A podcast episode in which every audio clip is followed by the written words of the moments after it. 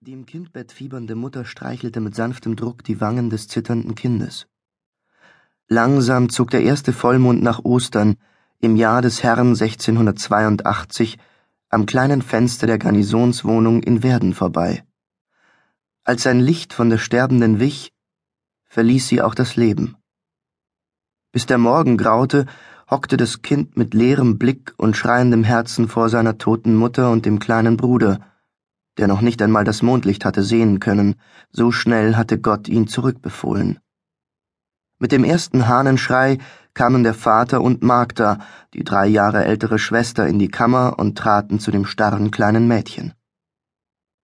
Sie ist von uns gegangen.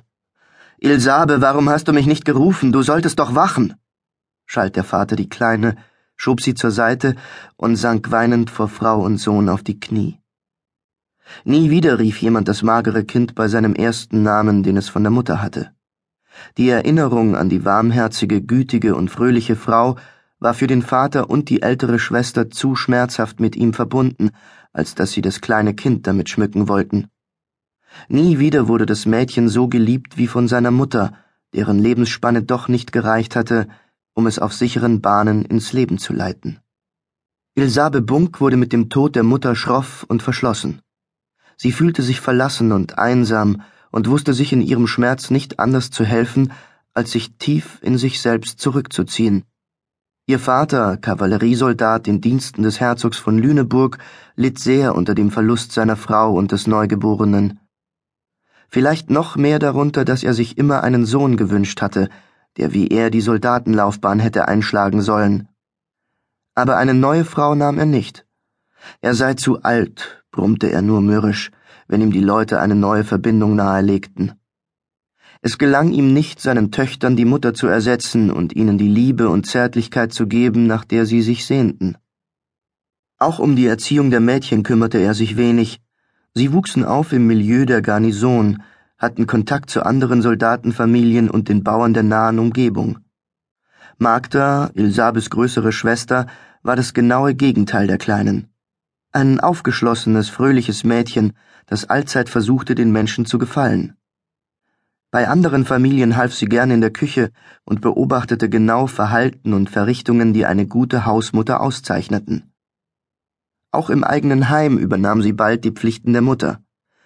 In der Sonntagsschule lernte sie ein wenig biblische Geschichte sowie Lesen und Schreiben.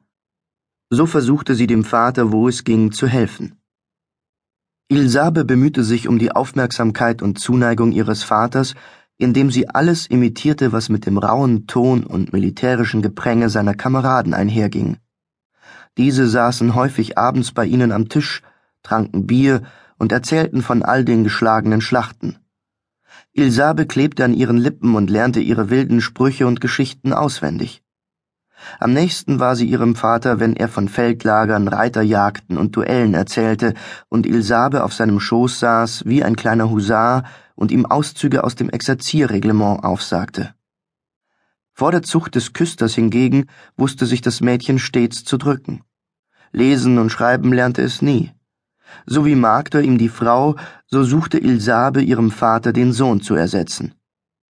Obwohl Magda mit ihrem frohen Gemüt fast jedes Herz gewann, blieb ihr das ihrer kleinen Schwester verschlossen. Ilsabe war ihr fremd wie ein Pilz in einem sonnigen Blumenbeet. Zwar bemühte sie sich redlich, Ilsabe zu versorgen, doch erwärmte sich auch ihr Herz nicht für das unzugängliche, einsame Kind. Ilsabe wuchs zu einem großen, hageren Mädchen heran. Schon lange hatte sie niemand mehr in den Arm genommen, ihr Trost gespendet oder sie einfach nur liebevoll gehalten. Niemand hatte ihr geholfen, den mühseligen Wandel vom Kind zur Frau zu meistern. Ihren linkischen Bewegungen war anzusehen, dass sie sich in Rock und Schürze kaum zu bewegen wusste. Immer waren ihre kräftigen Schritte größer, als der Rocksaum es zuließ, und die Arme schwangen in ausladenden Bewegungen neben dem Körper. Die Jungen trieben üble Scherze mit ihr, aber Ilsabe, die viel auf ihre Ehre gab und Angst verachtete, zögerte nicht, sich mit ihnen zu prügeln. Von einem Faustschlag auf ihr rechtes Auge trug sie eine Narbe davon, die ihre dunklen Brauen verstärkte und ihr zusammen mit den zusammengebissenen Lippen einen abweisenden Ausdruck verlieh. Mit ihrer eher hohen Stimme hörte man sie aus jeglichem Getümmel heraus, und oft schlug sie mit der Faust auf den Tisch, um ihrer Rede Nachdruck zu verleihen. Nie trug sie eine Haube über ihrem blonden Haar, das lediglich nachlässig zu einem Zopf gebunden war. Im Frühjahr 1690 wurde Ilsabe konfirmiert, und im selben Jahr heiratete ihre Schwester John Dittmer, einen Bauern aus der Umgebung. Er war eine sehr gute Partie für Magda, und sie gab alles, um den Widerstand der Schwiegereltern zu überwinden. Keine Arbeit war der ehrgeizigen Schwester zu schwer, keine Portion zu klein, kein Rat der Schwiegermutter zu viel. Als Magda ihrem Mann nach einem Jahr einen Hoferben gebar, hatte sie ihren Platz als Jungbäuerin fest erobert und auch die Zuneigung der Alten auf ihrer Seite. Im Sommer des folgenden Jahres wurde Ilsabes Vater in den Reichskrieg gegen Frankreich kommandiert und schon kurze Zeit später fiel er bei Höchstädt. Mit 15 Jahren war das Mädchen zur Waise geworden. Es musste die kleine Garnisonswohnung verlassen und mit ihr auch jenes Leben, das ihm, wenn auch keine Liebe, so doch Sicherheit und ein Zuhause gegeben hatte. Als Schwester der Jungbäuerin hatte Ilsabe das Recht, auf dem Hof ihres Schwagers zu leben. Doch musste sie sich dafür in die häusliche Ordnung fügen, die neben den Schwiegereltern von ihrem Schwager und dessen jüngeren Bruder bestimmt wurde. Die Arbeit auf dem Hof ging Ilsabe schwer von der Hand. Die Tätigkeiten im Haus verrichtete sie zu grob, Handarbeit beherrschte sie kaum, mit ihrem kleinen Neffen wusste sie nicht recht umzugehen. Auch vom Kochen verstand sie nichts. Ständig stritt sie sich mit John und stellte so die Ordnung in Frage.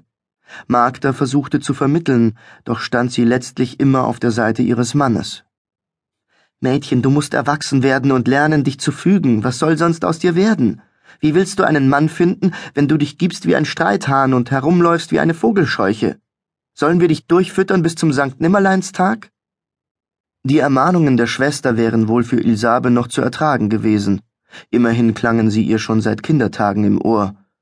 Unerträglich hingegen wurde Jons jüngerer Bruder. Er stellte ihr nach, wo er konnte. Hatte er auf dem Hof auch sonst als jüngerer Bruder kaum etwas zu melden, so hatte wenigstens dieses dürre Ding ihm zu gehorchen und den Rock für ihn zu heben. Er lauerte ihr auf, wenn sie morgens zum Brunnen ging, um Wasser zu holen. War sie beladen mit den schweren Eimern, packte er im Vorbeigehen ihren Hintern.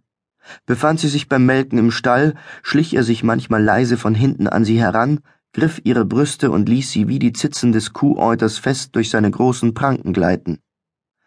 Ausstreichen musst du sie, Mädel, damit's ordentlich spritzt.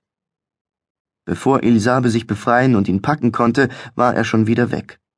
Ein, zweimal stieß sie dabei den Eimer mit der Milch um, erschreckte die Kuh und musste sich von der alten Schwiegermutter maßregeln lassen, dass sie so bockig sei, sich noch nicht einmal helfen zu lassen.